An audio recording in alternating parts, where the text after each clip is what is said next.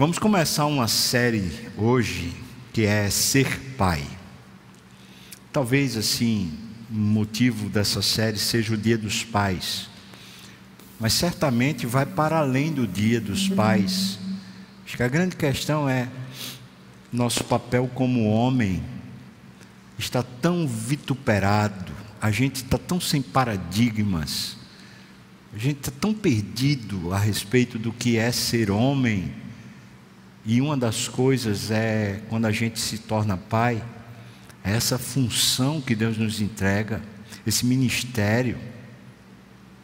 E a Bíblia não se omite a isso, não é? E uma das coisas que a Bíblia faz conosco sempre é nos coloca exemplos para que a gente aprenda com os exemplos, a gente se avalie com os exemplos. E hoje, pela manhã, né, nesse momento, eu vou tratar sobre ser pai é sacrifício. No sentido de que a gente precisa aprender a sacrificar. Não é no sentido de que os filhos pedem de nós um sacrifício, nem que a esposa requeira de nós um sacrifício mas que ser pai é um sacrifício, é você se colocar para sacrificar a Deus seu filho, ou tudo que for realmente importante para você. Qualquer pessoa, qualquer um, que tendo um pouco de maturidade se tornou pai, sabe que a vida mudou. Mudou a relação com a esposa, mudou sua perspectiva de futuro, mudou o grau de responsabilidade que caiu sobre os ombros. Todo mundo que se tornou pai teve grande alegria, mas percebeu que a vida mudou e certamente mudou muito. Nosso primeiro filho mudou completamente o relacionamento entre eu e Juliane, mas completamente. De repente eu já não tinha mais Ju para as coisas, para a vida. Agora tinha um filho. Agora tinha uma série de demandas que eu não sabia como lidar. E a Bíblia então aponta para a gente exemplos a fim de que a gente se entenda, se vá reconfigurando a nossa própria vida. Abra sua Bíblia, por favor, em Gênesis capítulo 22 para a gente ler essa história, a história de Deus pondo Abraão à prova, Abraão como pai, né? É interessante porque a palavra Abraão significa pai de uma multidão ou chefe de multidão, né? Pai de multidão seria o significado do nome Abraão. Então tem muito a ver com essa figura paterna, não é? E Abraão certamente serviria para a gente olhar os erros, os acertos, a maneira dele criar. Mas esse momento na vida de Abraão e Isaac marca profundamente a vida de Isaac, mais do que a gente pode imaginar. E vou dizer uma coisa para você, irmão: esse momento traz o legado espiritual para a vida de Isaac. E que legado a gente quer deixar para os nossos filhos? Deixá-los com um curso superior bom, deixá-lo com algum recurso material, talvez um, um lugar para morar, talvez alguma condição de estabelecer uma família, uma casa. Bom, também bom, muito bom. Mas essas coisas vão ficar aqui, não vão? Quando eles morrerem, vai ficar aqui. Um legado espiritual, o filho leva para a vida eterna. Um legado espiritual, o filho leva para o seu filho, ou seja, você abençoa seu neto, você abençoa três, quatro, mil gerações adiante de você. Essa é a Bíblia, essa é a promessa de Deus. E o que é que a gente está deixando para os nossos filhos? Vamos lá, Gênesis 22 diz assim: Depois dessas coisas, pôs Deus Abraão à prova e lhe disse: Abraão, este lhe respondeu: Eis-me aqui. Acrescentou Deus: Olha, toma teu filho, teu único filho Isaque, a quem amas, vai-te à terra de Moriá, oferece-o ali em holocausto sobre um dos montes que eu te mostrarei.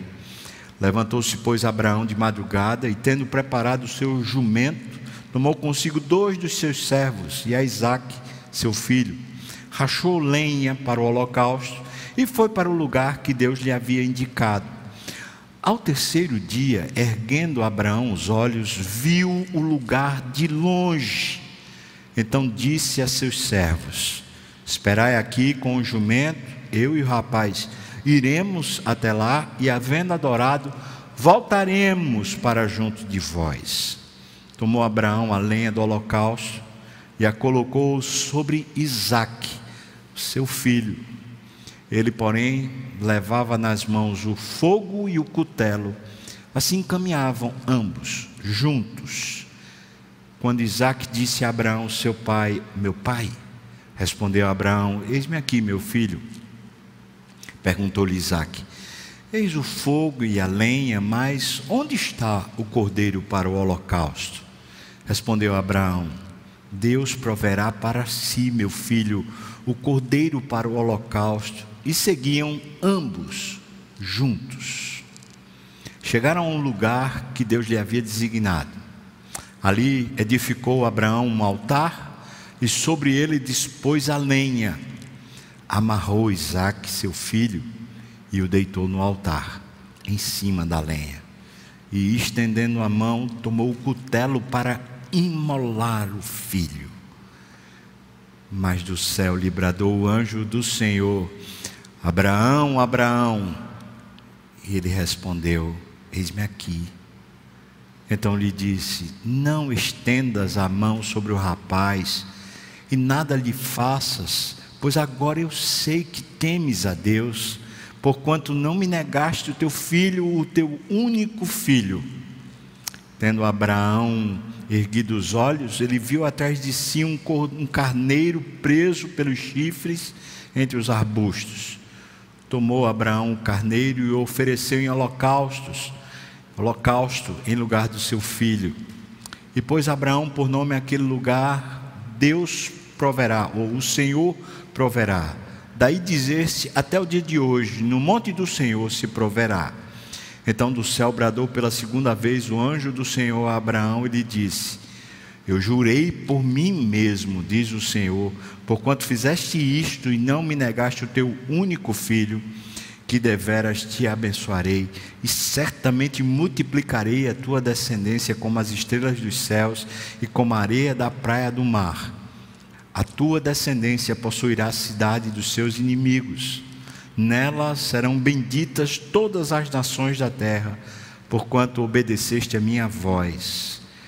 Então voltou Abraão aos seus servos e juntos foram para Beceba, onde fixou residência. Amém. Vamos orar, irmãos. Senhor Deus, tenha misericórdia de nós agora, ainda mais do que o que o Senhor já tem normalmente que estou te pedindo, Deus, é unção. Unção, Deus. Aquilo que ninguém consegue explicar. Aquilo que faz a tua palavra, a tua voz, finalmente fazer sentido dentro da gente. Eu estou te pedindo isso, Senhor. No nome de Jesus. Amém. Deixa eu começar perguntando assim para você, né? No, no, momento da oferta eu perguntei o que era Isaac, o que significava Isaac para Abraão. Agora eu pergunto para você, o que é que Isaac sabia sobre a sua própria história? Eu acho que isso é muito relevante para a gente ir nessa perspectiva da paternidade. A gente pode dizer, sem, sem forçar a história, que primeiro Isaac tinha sido esperado por pelo menos 25 anos. Veja, quando eu falo pelo menos, quer dizer que desde a promessa até a consumação da promessa, até a, a acontecer, aconteceram 25 anos ali. Mas certamente Abraão e Sara, aos 75 anos, já tinham tentado ter filho há muito tempo. Então, pelo menos 25 anos, Isaac sabe disso. Isaac sabe que seus pais tiveram que esperar uma promessa por 25 anos. Segunda coisa, Isaac sabe que ele era um milagre. Ele sabe muito bem da relação entre a promessa de Deus, seu pai e sua mãe. E isso faz com que ele se sentisse muito especial. Ele era um, um projeto, um, um processo, ele era uma relação amadurecida entre seus pais e Deus. Era um milagre. Isaac sabe disso. Terceira coisa que ele sabe, ele sabe que seus pais tiveram muitas experiências com Deus a respeito dele, mas também tinham tido muitas experiências entre si por causa dele. Então ele sabe que até a chegada dele, muitas coisas aconteceram no seio familiar. E a gente pode dizer isso porque isso está revelado nas Escrituras. E isso foi escrito por Moisés, então certamente Isaac sabe de todo esse contexto anterior à sua chegada. Depois, quando Deus fala com Isaac no capítulo 26, Deus lembra a Isaac tudo o que tinha acontecido anteriormente. Então, eu posso dizer para você: Isaac sabe da sua história. E ele sabe muito bem do vínculo dos seus pais com Deus a respeito de si. Então, nada do que ele está vivendo é oculto. Qual a idade que Isaac tem quando essas coisas, é, quando Abraão é posto à prova e essa situação acontece? Bom, provavelmente entre 12, 14, 15 anos. Era um adolescente. É mais ou menos isso que a maioria dos teólogos falam a respeito. Então, pode, podemos dizer que a primeira infância, segunda infância e agora na mudança para a maturidade, é, Isaac já conheceu muito de Deus, já conheceu muito da vida com Deus através de seus pais. Certamente Isaac pegou a melhor, o melhor momento da história dos seus pais e viu algumas situações que a gente depois vai falar, por exemplo, quando eles foram morar em Beceba, como o pai tratava as relações com os vizinhos, com os povos adjacentes. Então a gente chega no capítulo 22, e aí o primeiro versículo diz que Deus pôs Abraão à prova. Eu queria dizer para você que existem, biblicamente falando, dois tipos de prova com as quais a gente vai ter que lidar a vida toda, não é? Existe aquela prova que é momentânea, é de momento, é naquele momento que as coisas acontecem, e é óbvio que a gente não sabe. De repente chega uma situação, de repente o tempo muda e a gente precisa reagir aquilo lá.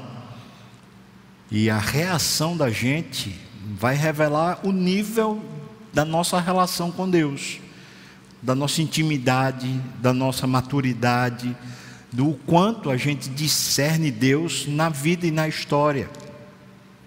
Momentos. Tem alguns exemplos aqui quando o povo de Deus saiu do Egito, eles se depararam com o mar. Aquilo é uma prova de momento. Aquela situação precisava ser resolvida naquele momento.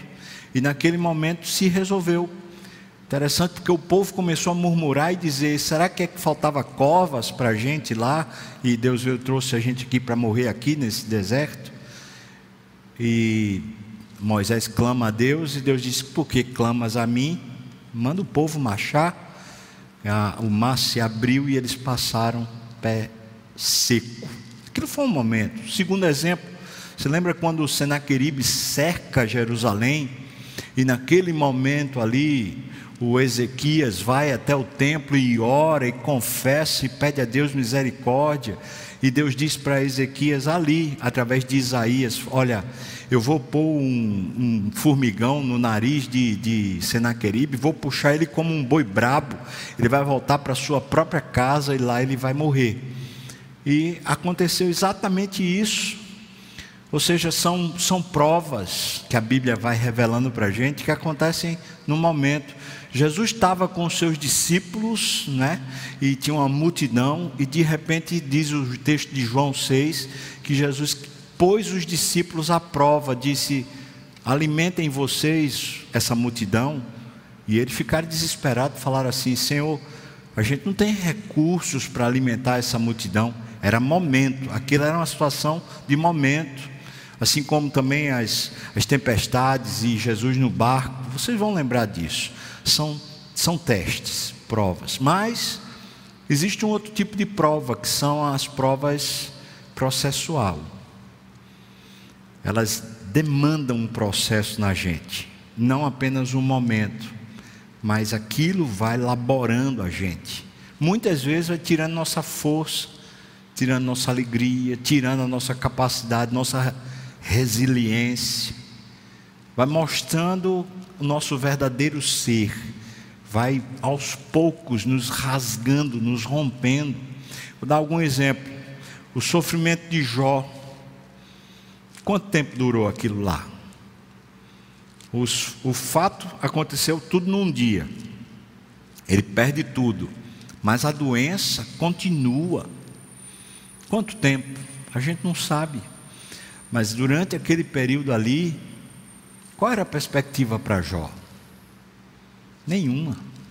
Ainda tinha os amigos acusando ele de que o problema dele era infidelidade. Quer ver outro exemplo? A própria travessia do povo no deserto 40 anos. E eles não entraram na terra prometida porque eles não passaram na prova. Mas a prova foi longa, foram 40 anos sendo testados. Você quer ver outro? A espera da concretização da promessa de Abraão e Sara. 25 anos, irmãos, não é brincadeira. Agora chega a prova, uma prova momentânea, uma prova depois deles terem passado, eles foram aprovados pela prova extensa de 25 anos. E Deus disse para ele, versículo 2: Toma teu filho, teu único filho, Isaac, quem amas. Agora perceba essa expressão, a quem amas. Porque essa expressão aqui, especialmente no original, vai denotar o tipo de afeição que Abraão estava tendo por Isaac naquele momento. Deus era quem estava discernindo isso. Ele, Abraão, certamente não conseguiria avaliar o nível, a profundidade dessa relação. Mas o que significa isso? Significa que na relação entre Abraão e Isaac, entre Abraão e a promessa concluída, o afeto que Abraão passou a ter a Isaac beirava a idolatria. Era quase ao nível de colocar Isaac no lugar de Deus. E Deus estava vendo isso. Deus sabia que aqui, se aquilo continua, a história não acabaria bem. Então Deus viu a quem amas, está lá o versículo 2: diz: Vai à terra de Moriá e oferece-o ali em holocaustos. Bom, podem ter dois tipos de, de prova: a que é instantânea, do momento, ou aquela que segue um processo mas a resposta que nos faz ser aprovado, ela sempre tem a mesma estrutura, guarde isso. Seja para um momento ou seja o processo, a resposta que nos faz ser aprovado, ela tem a seguinte estrutura. Veja a resposta que Abraão diz para Deus: Eis-me aqui. Não é isso que ele diz, versículo 1? Eis-me aqui.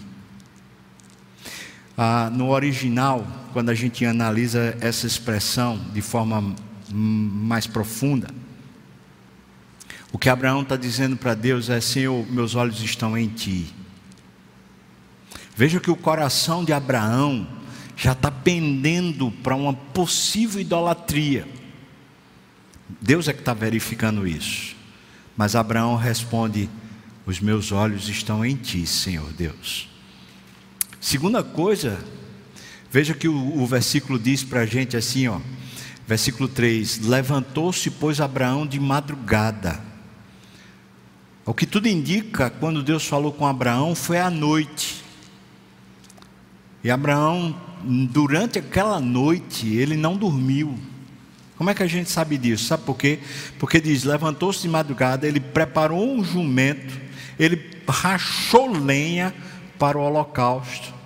O que é que você acha que ele fez durante a madrugada? Até a hora de sair. E a expressão que está colocada aqui, que ele saiu, levantou-se de madrugada para ir com o filho, quer dizer que o sol ainda não havia nascido. Então, de noite Deus fala com Abraão e ele diz: Eu vou. Primeira coisa seria, primeira parte da resposta, a resposta que nos aprova é: Senhor Deus, que quiser, eis-me aqui, eu estou olhando para o Senhor. A segunda coisa é: levante-se e vá, imediatamente, não tem o que esperar. Por mais que seja processual, e às vezes é processual, continue, levante-se.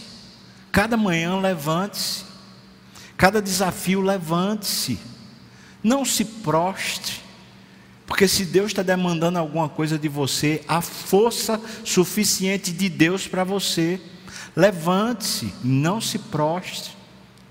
Terceira coisa, ele prepara todo o sacrifício. Os elementos do sacrifício estão aqui. Veja que ele pega a lenha, ele pega o fogo, ele pega o cutelo. E isso eram os elementos do sacrifício. E ele chama seu filho, que vai ser o cordeiro, vai ser o, o sacrificado. Então ele prepara tudo para a obediência. E muitas vezes, durante um processo, o que Deus faz conosco no processo é deixar a gente preparar as coisas para a obediência.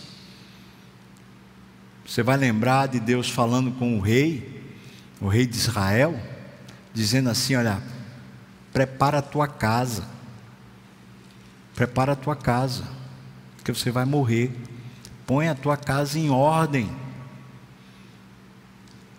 Pois muitas vezes, seja para um processo ou seja para uma prova instantânea, o levantar-se é para preparar o que precisa ser feito, o que precisa ser posto em ordem na nossa vida. E eu e você, muitas vezes, né, vamos tomando decisões e aquilo termina gerando na nossa própria vida, na, na vida da nossa família, um novelo. As coisas ficam complicadas demais. E Deus põe a prova. De repente, vem a prova. E a gente precisa, na hora da prova, começar a preparar o sacrifício. Em outras palavras, a gente precisa começar a organizar os nossos processos. Às vezes tem que vender um patrimônio, às vezes a gente tem que recuar, às vezes a gente tem que disciplinar, às vezes a gente vai ter que ser duro, às vezes a gente vai ter que ser paciente. Isso tudo faz parte do processo. Aí veja, versículo 4 diz que eles estavam caminhando, ao terceiro dia, erguendo os olhos, Abraão viu o lugar de longe. Sabe que o Monte Moriá fica ali pertinho, vizinho ao Monte Sião. O Sião é o lugar onde fica o, o templo, né? O Monte Moriá é ali, naquela mesmo, naquele mesmo lugar. Eles foram então de Berseba, onde eles estavam instalados, Beceba ficava perto da faixa de Gaza, hoje chamada faixa de Gaza, a terra, a terra dos filisteus. Eles foram caminhando só subindo, porque o caminho para Jerusalém é um caminho só de subida.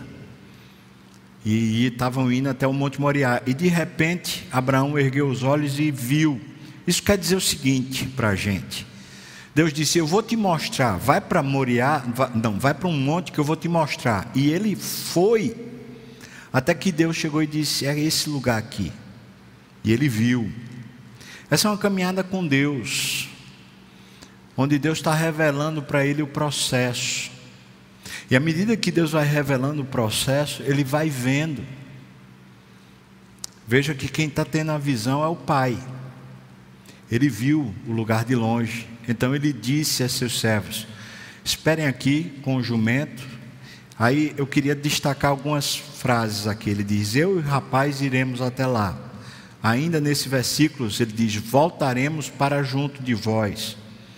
Os dois estão juntos, Abraão e Isaac. Nós iremos, nós voltaremos. Depois você chega no versículo 6, no final, diz: Assim caminhavam ambos juntos. Versículo 6 diz que Abraão tomou a lenha e colocou sobre as costas de Isaac. E Isaac vai levando a lenha nas suas costas, a lenha do sacrifício. Que cenário é esse, irmãos? Vamos pensar que faz três dias de caminhada.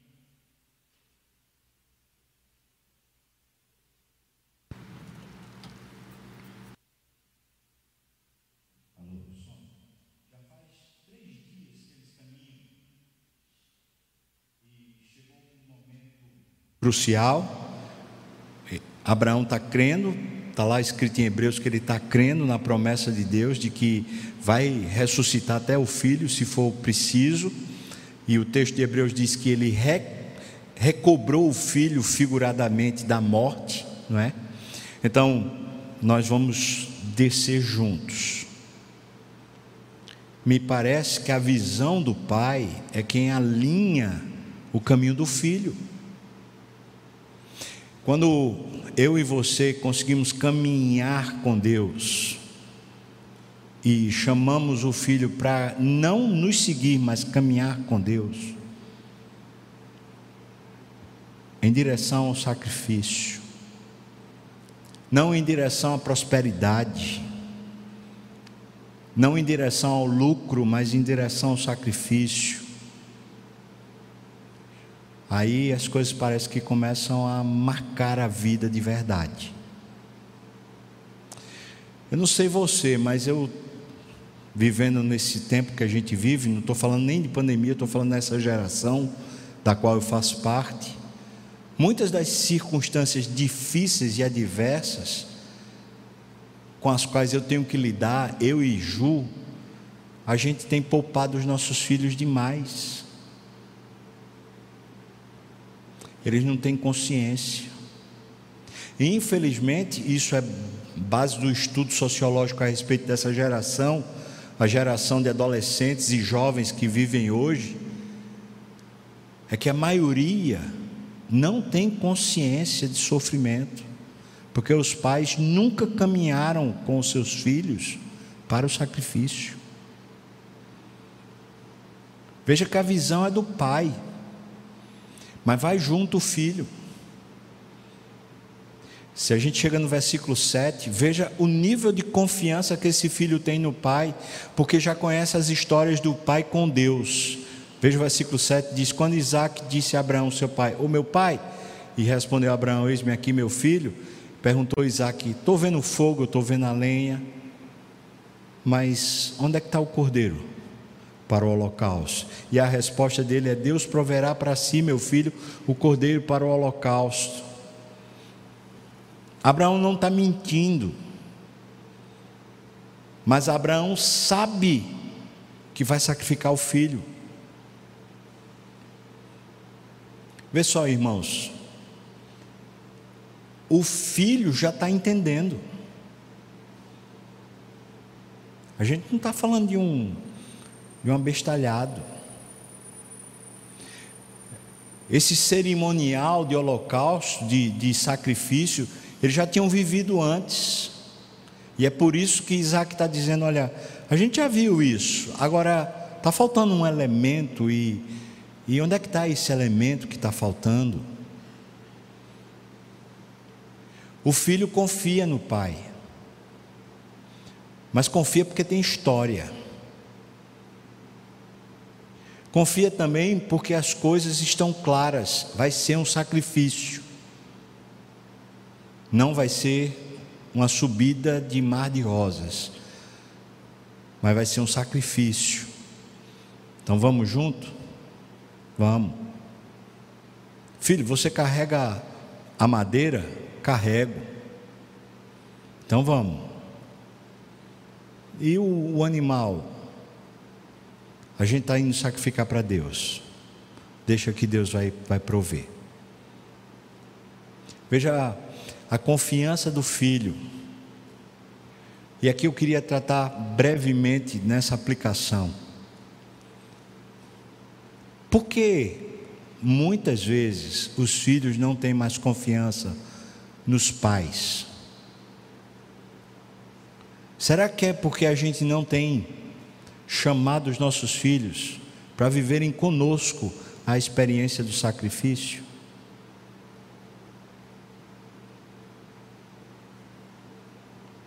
Será que é porque os nossos filhos não conhecem a nossa história com Deus a respeito deles? E não conhecem a sua própria história, a história de como nasceram, de como foram criados, as experiências que aconteceram antes deles virem ao mundo, como foi a nossa história com Deus?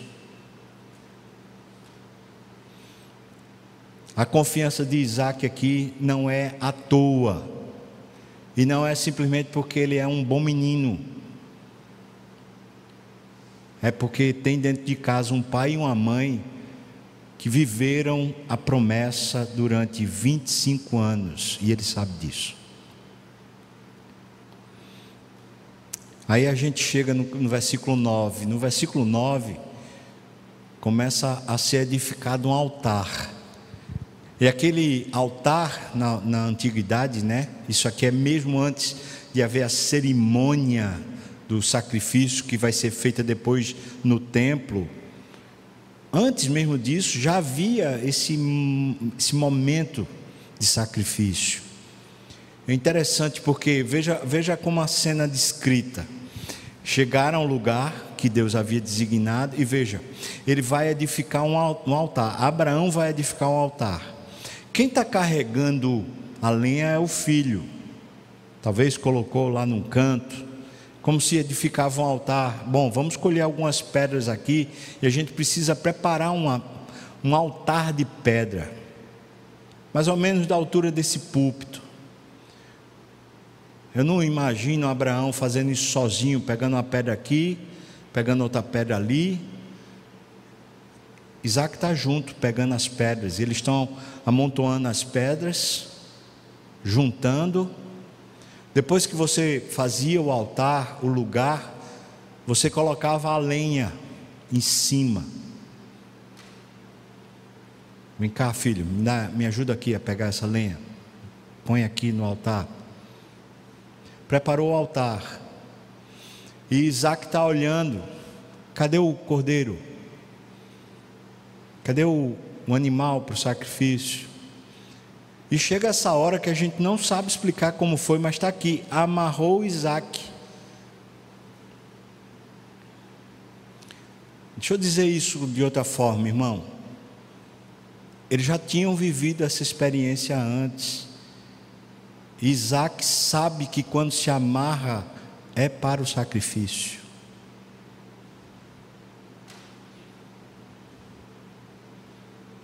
Aqui, não só eu, mas alguns teólogos não têm dúvida de que Isaac sabia que era ele o sacrifício.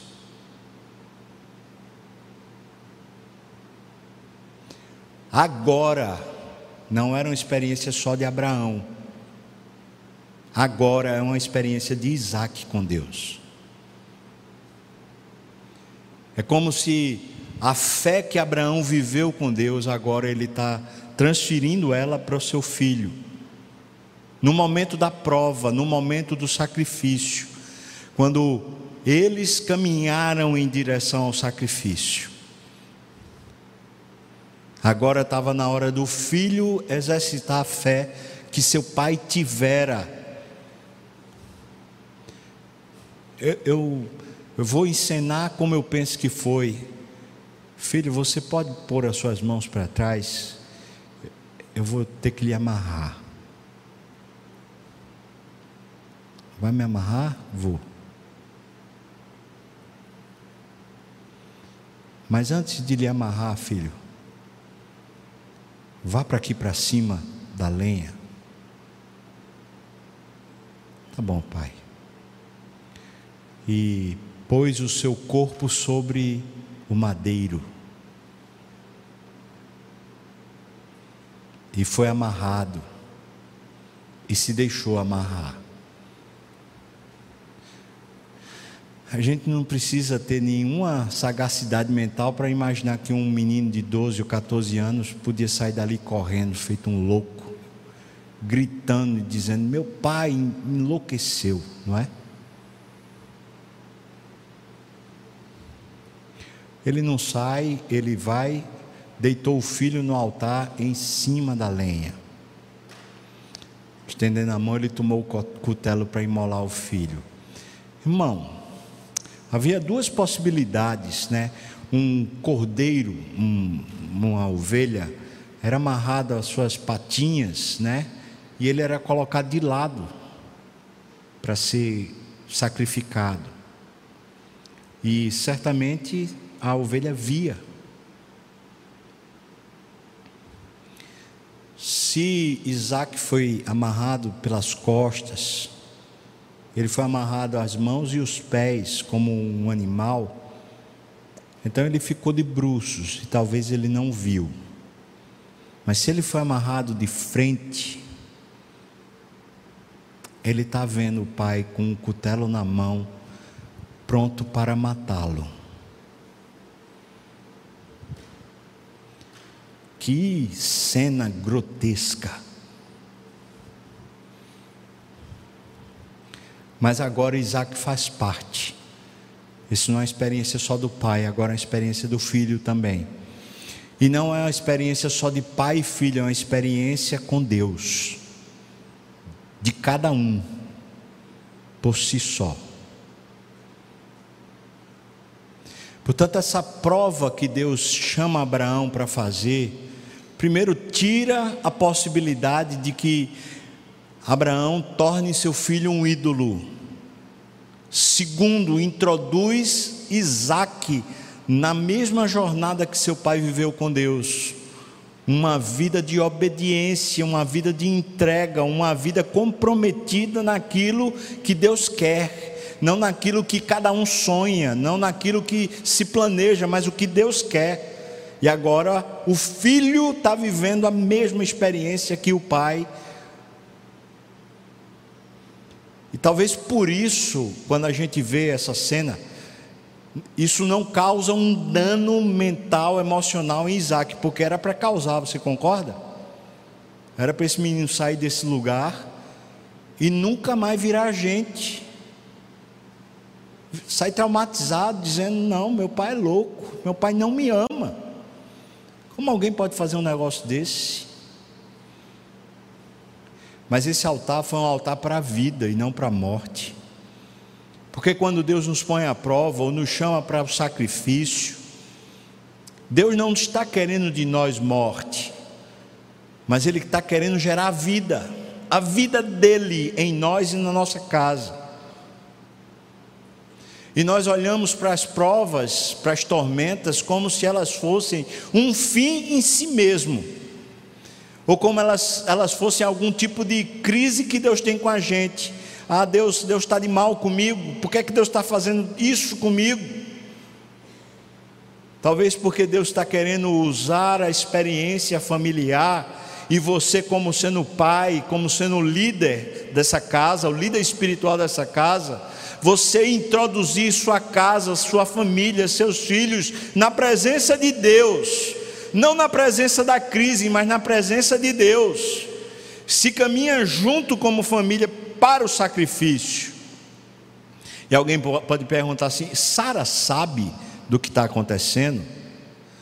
Bom, vou dizer sim e não. Não porque o texto diz para a gente que não há nenhuma menção no texto de que foi conversado alguma coisa com Sara. Então é não.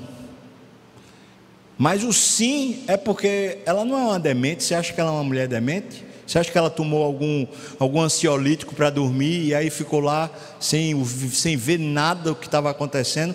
O marido passou a madrugada todinha trabalhando.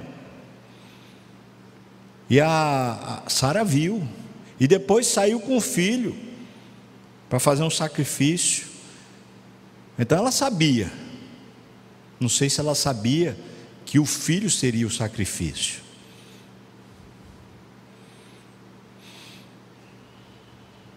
Mas essa experiência vai ficar no coração de Isaac para a vida. Porque Deus, quando faz a prova, Ele faz um altar para a vida e não para a morte. E Paulo, escrevendo lá aos Romanos, no capítulo 12, ele diz: ofereçamos, né, oferecei os vossos corpos a Deus como um sacrifício, um sacrifício vivo, santo, agradável. Isso é que é culto. Isso é que é culto. Deixa eu perguntar para você, pai e mãe, assim como eu, a gente tem protegido demais os nossos filhos? Você tem protegido?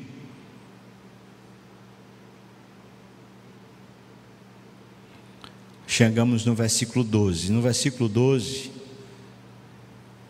diz: Então lhe disse: Não estendas a mão sobre o rapaz, nada lhe faças Pois agora eu sei que temes a Deus, porquanto não me negaste o filho, o teu único filho. Tendo Abraão erguido os olhos, viu atrás de si um cordeiro preso pelos chifres entre os arbustos. Tomou Abraão o carneiro e o ofereceu em holocausto em lugar de seu filho. Um cordeiro para a morte, que traz vida ao filho e ao pai. Um cordeiro, de repente aparece na cena e é claro que apareceu de repente. Isso não estava lá antes, não. Porque agora está na hora de Isaac começar a entender como é que se vive vida de fé. A vida de fé é assim, não estava aqui antes, não, mas agora está. Deus providencia, Deus provê. Deus chega na hora certa. E essa experiência é com Isaac, irmão, porque quem ia morrer era ele. Então, quando ele vê aquele, aquele cordeiro, ele fica mais feliz do que o próprio pai. Essa experiência é minha, Isaac está pensando. Essa provisão é para mim, mais do que para o meu pai. E é claro que o pai está feliz. Mas pensa nisso, que o cordeiro agora está dando vida para Isaac. E essa experiência ele vai carregar para o resto da sua vida agora. Porque esse pai resolveu sacrificar, obedecendo a Deus. Ser pai é sacrifício, irmão. Como a gente trata esses assuntos penosos dentro de nossa casa? Que tipo de conversa, que tipo de envolvimento a gente tem? A gente está protegendo nossos filhos de quem? De Deus? Do sofrimento? Aí a gente chega na última parte, o resultado de ser aprovado. Antes da gente chegar nessa última parte, o resultado de ser aprovado, deixa eu colocar aqui uma coisa que eu e você sabemos muito bem. Tem gente, tem gente que quando, por exemplo, num, no colégio, na universidade e tal, quando tem uma prova, tem gente que gosta, tem gente que parece que tem a, a mente preparada para aquilo, gosta, porque vai com fome para a prova para poder passar. Mas tem gente como eu que quando vê uma prova diz assim: ah, uma prova, para que isso? Você é assim ou não? Precisa de prova, não, você é assim. Mas veja, a gente só passa de fase, a gente só começa um novo momento, a gente só chega ao diploma, a gente só chega ao reconhecimento, a gente só chega a uma nova fase, a gente só chega a um novo momento quando a gente passa pela prova. precisa ser aprovado na prova. Se não for aprovado na prova, ela vai voltar para você fazer de novo. E de novo, e de novo, e de novo. Por isso não adianta a gente ficar rechaçando a prova, falando assim: ah, mas isso é uma injustiça, ah, mas não é possível. Não adianta. Eu lembro quando tinha certas provas, que tinha prova que até eu gostava, mas tinha certas provas, por exemplo, física.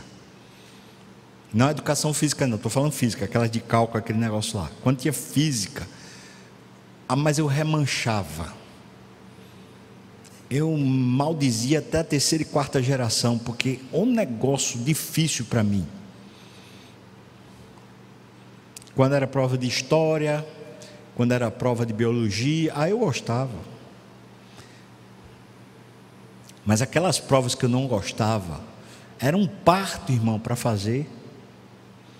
Para estudar, para pegar o livro, para fazer aquelas tarefas, fazer aquele negócio.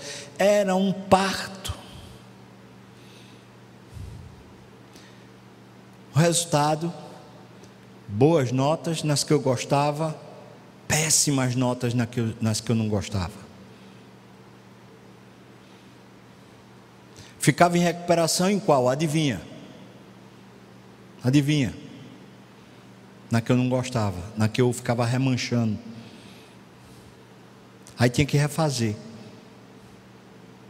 Você está vendo, irmão? O que é que adianta a gente ficar insatisfeito, criticando, beligerante? Ah, não suporto. Vamos fazer bem feito? e fazer de uma vez?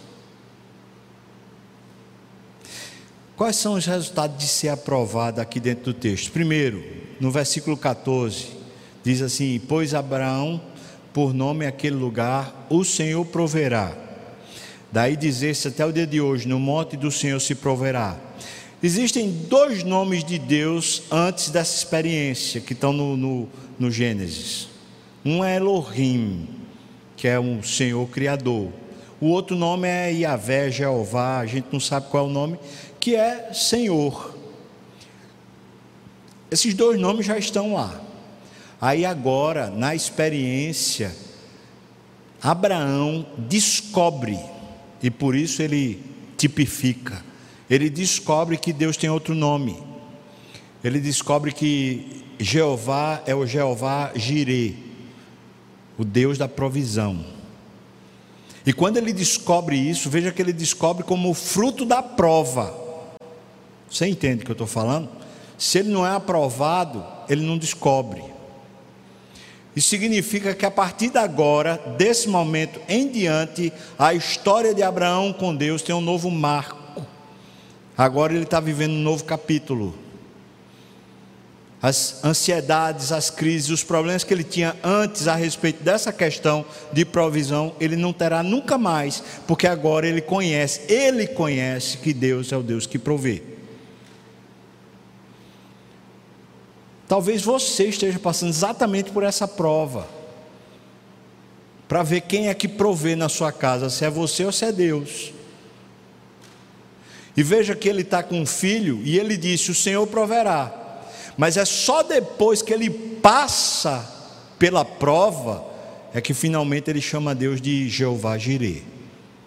Segunda consequência, segundo resultado de ser aprovado, versículo 15: Então do céu bradou pela segunda vez a, a voz do anjo né, a Abraão e disse: Eu jurei por mim mesmo é claro, porque Deus não tem ninguém superior a si mesmo, então ele tinha que jurar por si mesmo, né? Eu jurei por mim mesmo, o Senhor, por quanto fizeste isso e não me negaste o teu único filho. Esse homem vê o nível de profundidade de relação, de pacto que Deus tem com ele agora. Veja, Deus não precisa jurar, Deus dando uma só palavra, tudo se faz, tudo se cria, tudo se determina. Mas agora, para Abraão entender a profundidade da relação que ele passa a ter com Deus, Deus jura, para que Abraão entenda. Agora o nível de comprometimento de Deus comigo aumentou. Se Deus já era comprometido comigo, agora eu entendo que Ele é muito mais comprometido comigo para o meu bem, para me abençoar, para abençoar minha casa, abençoar minha família. Eu jurei por mim mesmo, diz o Senhor para Abraão. Você já pensou Deus fazer isso com um ser humano? Eu jurei por mim mesmo. Terceiro, versículo 17, vem o, o que é que Deus jura. Versículo 17 diz: Abençoarei, multiplicarei a tua descendência como as estrelas do céu, como a areia do mar na praia né? tua descendência possuirá a cidade dos seus inimigos, e nelas serão benditas todas as nações da terra, porquanto obedeceste a minha voz. Terceiro, Deus diz: Eu vou abençoar você, vou abençoar sua posteridade, vou abençoar seus filhos, seus netos, as próximas gerações, eu vou abençoar a terra por causa da sua obediência. Deus não só confirma, mas agora ele decreta com o juramento por si mesmo. E aí eu vou chegar no quinto, desculpa, no quarto lugar.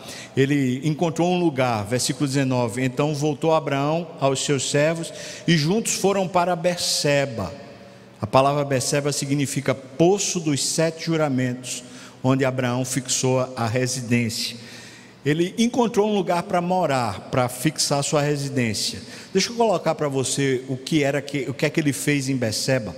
Vá lá no capítulo 21, versículos 28 a 34, veja o que diz. Pois Abraão à parte sete cordeiras do rebanho, perguntou Abimeleque a Abraão: Que significam as sete cordeiras que puseste à parte? Beceba, como eu falei para vocês, fica na região limite entre faixa de Gaza e Israel. Era terra dos filisteus. Abimeleque é o rei dos filisteus. Estava fazendo discórdia com Abraão por causa de um poço.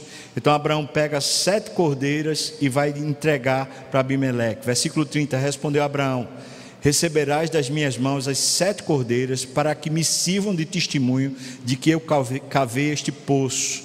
Por isso se chamou aquele lugar Beceba, porque ali juraram eles, ambos 32. Assim fizeram aliança em Beceba, levantaram-se Abimeleque e Ficol, que era comandante do exército de Abimeleque, e voltaram para a terra dos filisteus. Versículo 33. Plantou Abraão tamargueiras em Beceba e invocou ali o nome do Senhor, o Deus eterno, e foi Abraão por muito tempo morador da terra dos filisteus. Veja, antes de, de, ter um tabernáculo, de ter um templo, de, do culto ser centralizado nessas localizações, o que se fazia para cultuar Deus era plantar uma árvore. Talvez disso venha aquela ideia de que você, como homem, tem que deixar um legado. Plantar uma árvore, não é assim né, que fala?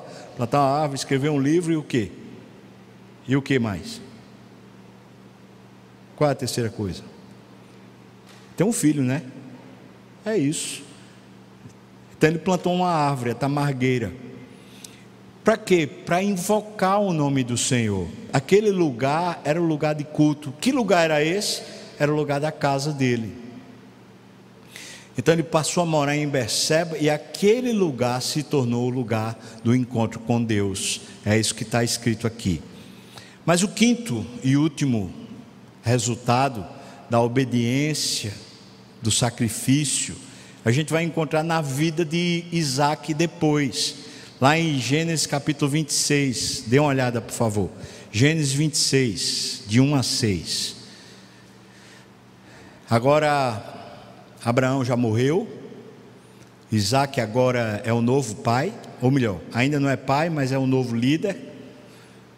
Sua esposa é estéreo, ainda não tiveram filhos.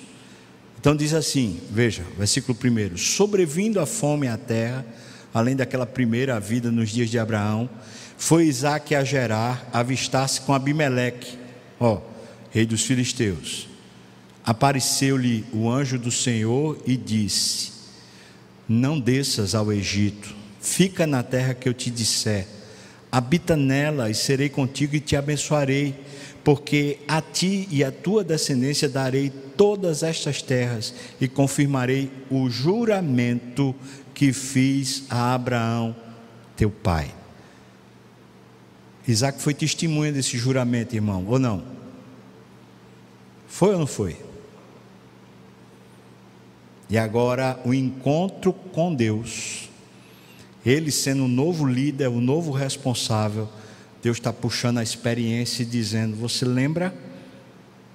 Aquilo que eu falei com seu pai agora está valendo com você. Agora me obedeça como seu pai. Veja que ele diz isso depois, né?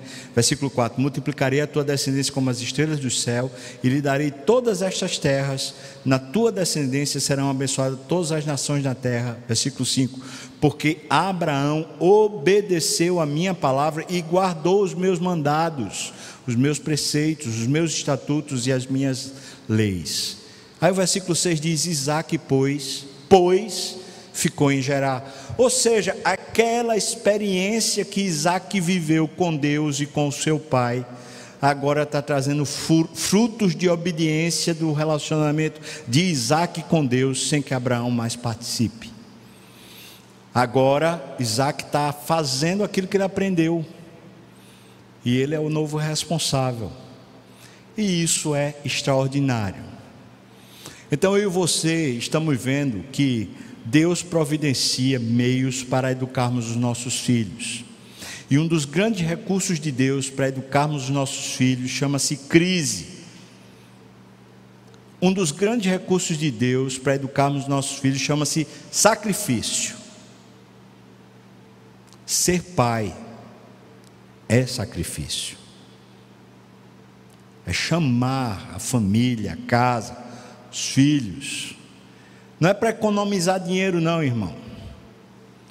É para matar os ídolos. Para matar a idolatria dentro de casa. A começar na gente. Matar os ídolos dos filhos. Matar os ídolos dos, dos nossos corações, como casa, como família criar uma tamargueira ou plantar uma tamargueira para a gente fazer da nossa casa o lugar de adoração. Vou finalizar esse sermão citando o que Bruce Waltke fala a respeito dessa relação entre a experiência de Abraão e Isaac e a experiência de Deus Pai e Jesus Cristo. Veja as semelhanças. Primeiro, assim como Abraão, Deus não poupou ao seu próprio filho. Assim como Abraão, Deus não poupou o seu próprio filho. Deus interveio para que Isaac não fosse sacrificado, mas Deus não agiu para que seu filho fosse poupado da cruz. Isaac, esse é o segundo ponto. Isaac foi o filho do coração, Jesus foi o filho amado do Pai. Isaac foi ao Moriá sem reclamar. Jesus, como ovelha muda, foi para o Calvário para morrer a morte de cruz de forma obediente. Isaac foi o filho de profecias, Jesus também é o filho de profecias. Isaac teve seu sacrifício preparado, pois o sacrifício de Cristo foi preparado antes da fundação do mundo. Sexto, Abraão e Isaac caminharam sós para o Moriá, e Jesus também bebeu o cálice sozinho, conversando com o Pai no Getsemane. E ele vai para o Calvário certo que o Pai está com ele e ele está cumprindo um projeto do Pai, glorificando o Pai através da sua morte. Sétimo, Isaac foi carregando a cruz, ou a madeira, ou o madeiro, até o local do sacrifício. Jesus, pois, carregou sobre os seus ombros o madeiro, a cruz, onde os nossos pecados foram punidos e julgados. Abraão e Isaac caminharam sempre juntos, e o pai e o filho fizeram isso na eternidade através de um pacto de sangue para salvar a mim e a você, e eles sempre caminharam juntos no cumprimento desse plano eterno. Ele disse, Jesus disse: Eu e o Pai somos um. E nono, simbolicamente, Abraão recebe de volta, de volta da morte, Isaac, como está lá em Hebreus. O que tipifica que Jesus também ressuscitou do, dos mortos, ali quando ele ao terceiro dia sai do túmulo e deixa o túmulo vazio. Louvado seja Deus. Aquele que não poupou ao seu próprio filho, antes por todos nós o entregou, porventura não nos dará graciosamente com ele todas as coisas? Romanos 8:32. Ponto chave é que legado nós vamos deixar. Aqui pode aplicar para o pai e para a mãe. Que legado, que herança, que experiência, grandes oportunidades estamos tendo agora. Numa doença, perda financeira, às vezes problemas de desentendimento, crises. As crises chamam a mim e a você para sacrificarmos. E se a gente vai sacrificar e os nossos filhos estão envolvidos de alguma maneira, então chame eles para o sacrifício. Façam eles sacrificarem os ídolos deles. Assim como eu e você devemos e precisamos sacrificar os nossos próprios. Deus abençoe. Chamar o pessoal do louvor para vir para cá. Você pode ficar de pé. Quero orar por você. Orar para finalizar esse culto. Hoje, agora à noite, se Deus quiser, eu vou falar a respeito de outro sacrifício. Mas eu vou falar que ser pai é sacerdócio. Falar do, do Jefté hoje à noite, se Deus quiser. Que termina sacrificando sua filha e essa história é muito intrigante. Vamos orar, irmãos. Pai, muito obrigado, Senhor, pela tua palavra tão viva, tão poderosa, que nos desafia. Como estamos vivendo, Senhor, tu sabes. Tu sabes se temos alguma coisa que está se tornando ídolo para nós. Então nós queremos pedir ao Senhor que nos ajude a dizermos como Abraão disse: Eis-me aqui. Nos dê sabedoria para caminharmos junto com os nossos filhos na direção do sacrifício. Abençoa o nosso relacionamento como família, Deus. Temos tanto que, te, que aprender contigo e precisamos tanto, Senhor Deus, aprender a lição como essa, sacrificar ao Senhor tudo da nossa vida, Pai. Abençoa cada irmão e irmã, fortalece o coração, no nome de Jesus. Que a graça do nosso Senhor e Salvador Jesus Cristo, o amor de Deus, o nosso querido e amado Pai, comunhão, consolo, a bênção, o poder, o avivamento do Espírito venha sobre nós, o povo do Senhor, não só agora, mas até quando o Senhor voltar e nos chamar para si. Aleluia.